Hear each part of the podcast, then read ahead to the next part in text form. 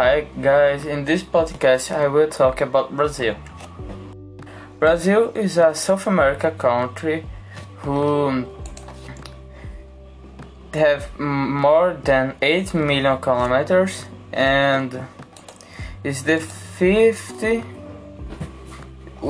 is the world 50 biggest country and have 209 million inhabitants. Brazil has many beautiful places, but my favorites are Porto de Galinhas and Fernando de Noronha, two islands in the northwestern Brazil with beautiful beaches. Brazilian cuisine is a is the result of a mixture of European, indigenous, and African ingredients.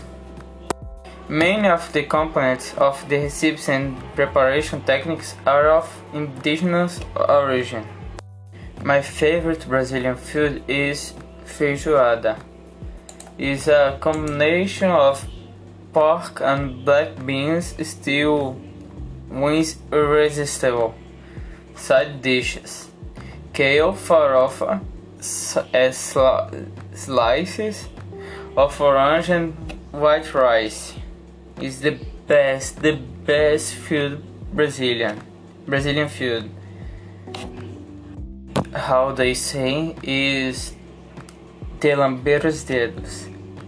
And a celebrity is Ivete Sangalo, is a Brazilian singer who born in she born in Juazeiro, Bahia, and she sings uh, axé and MPB.